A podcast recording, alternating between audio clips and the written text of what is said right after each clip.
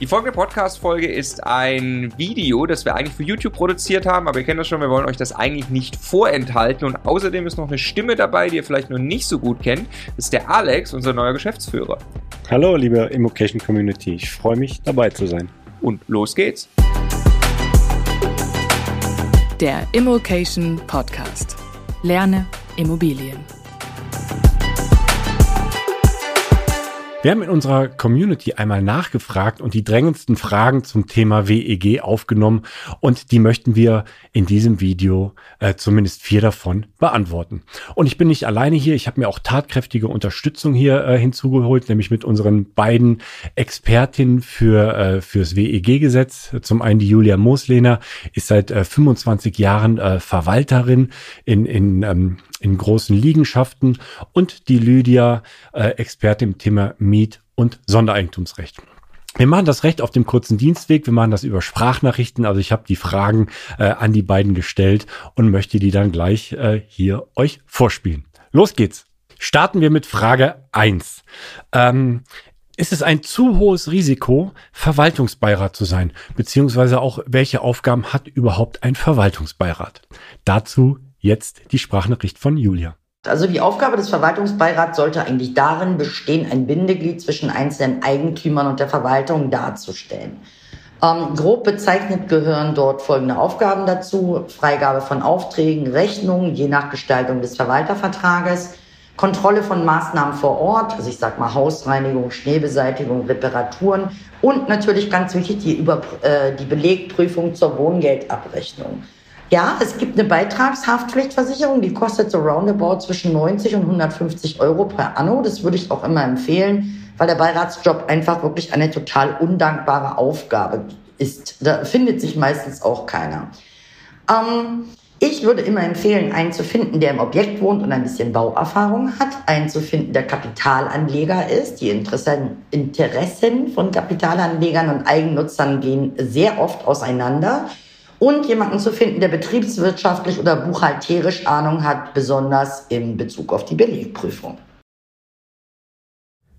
Ja, wie wir gehört haben, der Verwaltungsbeirat sollte ein, ein Bindeglied zwischen der Eigentümergemeinschaft und der Verwaltung darstellen, sollte ähm, ja zum einen die Verwaltung auch ein bisschen äh, prüfen, die Belege prüfen und schauen, ob da, ob das alles ähm, ordentlich zugeht.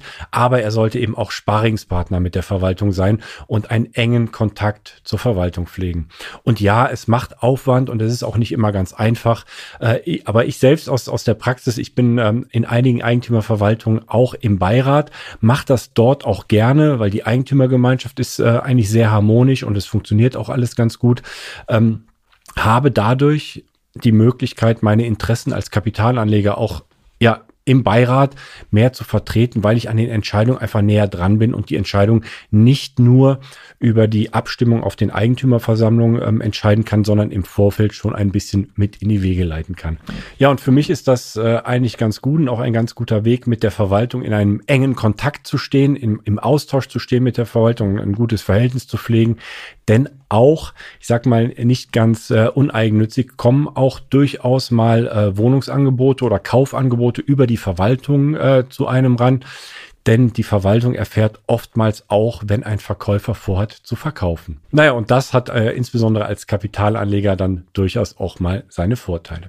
Ja, am Ende muss man dann selbst abwägen, ähm, den Aufwand und den Nutzen, den man davon hat und natürlich auch die Möglichkeit, seine Interessen äh, noch besser vertreten zu können im direkten Dialog mit der Verwaltung, ob das Sinn macht äh, für einen. Ich finde es äh, eigentlich ganz, ganz gut, dort den direkten Draht oder den direkten Kontakt mit der Verwaltung zu haben und auch die Geschicke der Eigentümergemeinschaft einfach mit beeinflussen zu können. Kommen wir zur nächsten Frage. Wie ist eigentlich das Stimmrecht verteilt? Also grundsätzlich ist es so oder grundsätzlich werden Beschlüsse nach dem Mehrheitsprinzip ähm, gefasst, aber da gibt es verschiedene Stimmprinzipien und die haben es teilweise in sich und da muss man dann im Vorfeld, wenn man sich jetzt für einen für den Kauf einer Wohnung entscheidet und interessiert, auch ganz genau die Teilungserklärung studieren und schauen, was dort festgelegt ist, damit man dann hinterher auch weiß, wie das Stimmrechtprinzip verteilt ist. Ja, ich habe Lydia dann hier um eine Antwort Antwort gebeten und ich muss dazu sagen, Lydia hatte nur Abendszeit, als ihr Kind dann auch im Bett war und äh, wollte das Kind dann auch nicht aufwecken und entsprechend ist die Sprachnachricht ein bisschen leise ausgefallen, aber nicht weniger interessant und nicht weniger informativ. Also hier genau zuhören. Wir versuchen es zwar auszupegeln, aber jetzt die Antwort von Lydia. Die Beschlüsse in einer Wohnungseigentümergemeinschaft werden nach Mehrheitsprinzip beschlossen. Es gibt insgesamt dreigängige Stimmrechtsprinzipien, wobei das Kopfprinzip vom Gesetzgeber vorgegeben ist. Das heißt, wenn in der Teilungserklärung keine andere Regelung besteht, hat jeder Eigentümer eine Stimme. Das ist ganz unabhängig davon, wie viele Einheiten er hat oder wie viele Miteigentumsanteile er hält. Des Weiteren gibt es noch das Wertprinzip. Hier richtet sich die Stimmkraft nach, den, nach einem bestimmten festgelegten Wert. Dieser ist üblicherweise nach den Miteigentumsanteilen bestimmt, kann aber auch anders sein. Und als letztes gängiges Prinzip gibt es das Objektprinzip. Hier richtet sich die Stimmkraft nach den Einheiten, die ein Eigentümer im Objekt hält. Das heißt, jede Einheit hat dann auch eine Stimme. Ja, ich fasse nochmal zusammen. Also wir haben auf den Eigentümerversammlungen oder in den Wohnungseigentümergemeinschaften dreigängige ähm, Stimmrechtsprinzipien. Einmal das Kopfprinzip, einmal das Mehrheitsprinzip und einmal das Objektprinzip. Und äh, gerade auch beim Kopfprinzip, das war vor einigen Jahren auch neu für mich, denn ich hatte die Wohnungen, die ich, äh, die in meinem Bestand sind, da war immer das Objektprinzip ähm, als Stimmrechtsprinzip in den Teilungserklärungen vorgegeben. Und da war das Kopfprinzip dann neu für mich. Und das war mit der ersten Wohnung auch überhaupt, überhaupt kein Problem. Als ich dann aber eine zweite und dann auch eine dritte Wohnung dann gekauft habe, stand ich natürlich vor der Frage, äh, wie mache ich das denn jetzt? Ähm, denn ich habe mit drei Wohnungen dann weiterhin nur eine Stimme. In meinem Fall habe ich mich jetzt dazu entschieden, das so dann auch hinzunehmen, also nicht über eine, eine GBR beispielsweise die zweite oder dritte Wohnung zu kaufen, um eine weitere Stimme zu haben. Aber hier im Vorfeld mal die Teilungserklärung studieren und eben auch abwägen, was es für Auswirkungen hat, welches Stimmrechtsprinzip hier hinterlegt ist. Ja, nächste Frage hat das WMOG das WEG komplett ersetzt. Der eine oder andere versteht jetzt vielleicht nur Bahnhof mit diesen zwei Abkürzungen. Also WMOG steht für Wohnungseigentumsmodernisierungsgesetz und das WMOG ist letztes Jahr, Ende letzten Jahres in Kraft getreten und äh, ja, reformiert eigentlich im, im recht großen Stile das äh, WEG-Gesetz. WEG, die Abkürzung dafür. Und äh, was es genau damit auf sich hat, das beantwortet jetzt die Lydia. Das Wohnungseigentumsmodernisierungsgesetz hat das Wohnungseigentumsgesetz im vergangenen Jahr reformiert, also geändert. Das Wohnungseigentumsgesetz, das besteht nach wie vor, nur teilweise anders, als das bis letztes Jahr der Fall gewesen ist. Eine, einige Paragraphen wurden ähm, verändert, einige Regelungen sind komplett weggefallen. Wieder andere sind komplett neu dazugekommen.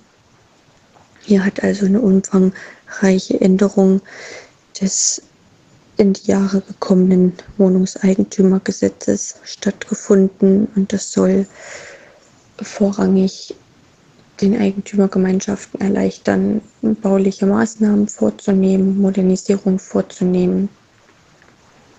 Genau.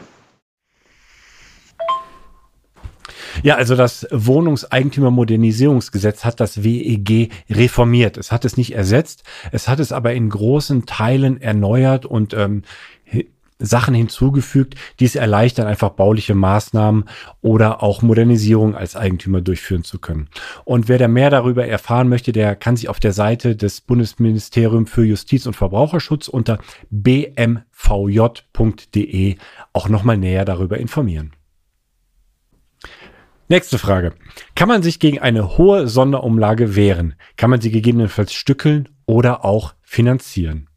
Ja, bei Sonderumlagen ist es so, wenn kurzfristige Maßnahmen ähm, umgesetzt werden müssen, die nicht über die Rücklage, die ja die Eigentümer eigentlich auch ansparen sollten, also die über die Rücklagen nicht abgedeckt sind oder die Rücklagen ähm, in dem Maße übersteigen, dass es nicht aus den Rücklagen bezahlt werden kann, dann ist oftmals eine Sonderumlage fällig und diese Sonderumlage muss dann von den Eigentümern bezahlt werden. Also in dem Moment werden die Eigentümer dann zur Kasse gebeten. Und äh, die Frage, ob man sich gegen so eine Sonderumlage jetzt wehren kann, also wenn es einfach zu hoch ist und man diese Sonderumlage gegebenenfalls gar nicht bezahlen kann, äh, die Frage beantwortet uns jetzt die Julia. Kommen wir zur Frage 4. Wehren gegen eine Sonderumlage. Also Wehren gibt es in einer Gemeinschaft in dieser Form einfach nicht. Wird etwas beschlossen, muss man sich fügen. Egal, ob man es sich leisten kann oder nicht, das ist dann wirklich ein persönliches Problem. Natürlich kann man innerhalb von einer Frist von vier Wochen ab äh, Beschlussverkündung, also in der Versammlung, einen Beschluss anfechten. Aber diese Anfechtung musst du natürlich auch entsprechend begründen. Äh, die finanzielle, persönliche Situation ist hier überhaupt kein Grund. Wenn du nicht bezahlen kannst, ist der Verwalter verpflichtet, dich zu verklagen. Das ist eben so. Und das kann mithin sogar tatsächlich zur Zwangsversteigerung deiner Wohnung führen. Ja, das ist natürlich immer hart dann für denjenigen, wenn eine große Sonderumlage auf einen zukommt und man dann diese Sonderumlage auch bezahlen muss. Also da äh, schert es die anderen nicht wirklich, ob man finanziell vielleicht gerade knapp bei Kasse ist. Und ähm, da bietet es sich aber an, im Gespräch, im Dialog mit den anderen Eigentümern und mit der Verwaltung zu sein, denn solche größeren Maßnahmen kann man durchaus auch über einen Kredit finanzieren. Da muss hier eben nur die, ähm, die Eigentümergemeinschaft auch einig sein darüber. Wenn man das nicht ja nicht machen möchte oder die anderen Eigentümer einfach sagen, sie zahlen es aus eigener Tasche und derjenige, also ich dann beispielsweise könnte das gerade nicht aufbringen, ja, dann muss ich selbst nach Möglichkeiten suchen und mir möglicherweise selbst einen Kredit bei der Bank besorgen oder im Zweifelsfall irgendwie schauen, dass ich das Geld auftreiben kann. Ja, in der Regel kommt ja leider eine Sonderumlage aus dem Nichts heraus. Ähm, oft steht dann irgendwas Unvorhergesehenes an, was dann einfach gezahlt werden muss, was dann aus der Rücklage gegebenenfalls nicht bezahlt werden kann. Da stellt sich dann doch die Frage, ob man dann im Nachgang, wenn dann eben diese Sonderumlage dann fällig geworden ist, ob man nicht vielleicht ein bisschen mehr anspart, ob man in der Eigentümergemeinschaft im Dialog auch nochmal ähm, herausfindet mit der Verwaltung, welche Maßnahmen stehen eigentlich in der, in der nächsten, nahen Zukunft oder in den nächsten Jahren an und reicht unsere Instandhaltungsrücklage dafür. Also da gibt es verschiedenste Empfehlungen. Äh, eine Empfehlung ist zum Beispiel die Petersche Formel. Äh, die gibt so einen Richtwert vor, wie viel eigentlich in so einer Instandhaltungsrücklage ähm, vorgehalten werden soll. Das ist natürlich auch immer abhängig vom Zustand des Gebäudes. Es ist ein altes Gebäude Gebäude, ist es ein neues Gebäude.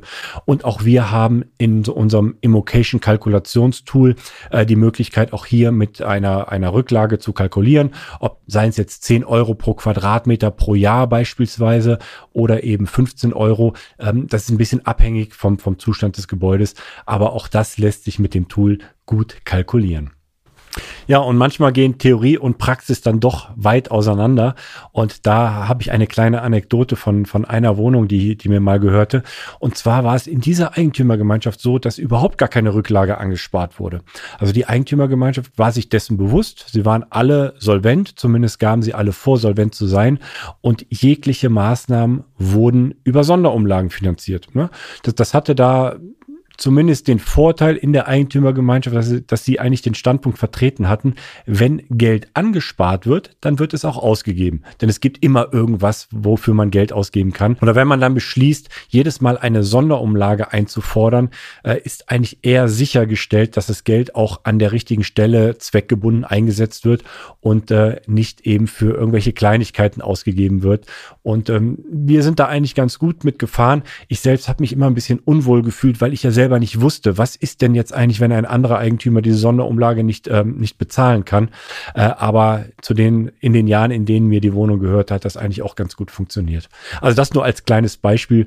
Äh, es ist die Empfehlung, Rücklagen anzusparen und auch selbst Rücklagen ähm, für sich anzusparen. Aber manchmal sind dann Theorie und Praxis dann doch ein wenig auseinander. Ja, das waren jetzt vier Community-Fragen äh, zum Thema WEG von unseren beiden Coaches beantwortet. Wir sind damit noch nicht am Ende, denn das Thema, ähm, da, da scheint es durchaus Klärungsbedarf zu geben und wir haben noch einige weitere Fragen, äh, ja, genannt bekommen, eingereicht bekommen, insbesondere zur Trennung zwischen Gemeinschafts- und Sondereigentum. Ähm, sind Fenster eigentlich, gehören Fenster zwingend zum ähm, Gemeinschaftseigentum oder was ist eigentlich, wenn es als Sondereigentum in der Teilungserklärung steht? Genau darum widmen wir uns im nächsten Video. Und wenn dir dieses Video jetzt gefallen hat und du vielleicht auch ein paar Anmerkungen dazu hast, wie das beispielsweise in eurer Eigentümergemeinschaft gelöst ist, also wie viel Rücklage legt ihr zurück, wie viel Rücklage legst du selbst zurück, dass du ein gutes Gefühl hast, dass alles im Griff ist oder wie geht man beispielsweise mit Sonderumlagen um? Ist da der eine oder andere vielleicht schon mal in Schwierigkeiten geraten? Lass es uns in den Kommentaren da und vergiss auch nicht, uns den Daumen nach oben zu geben.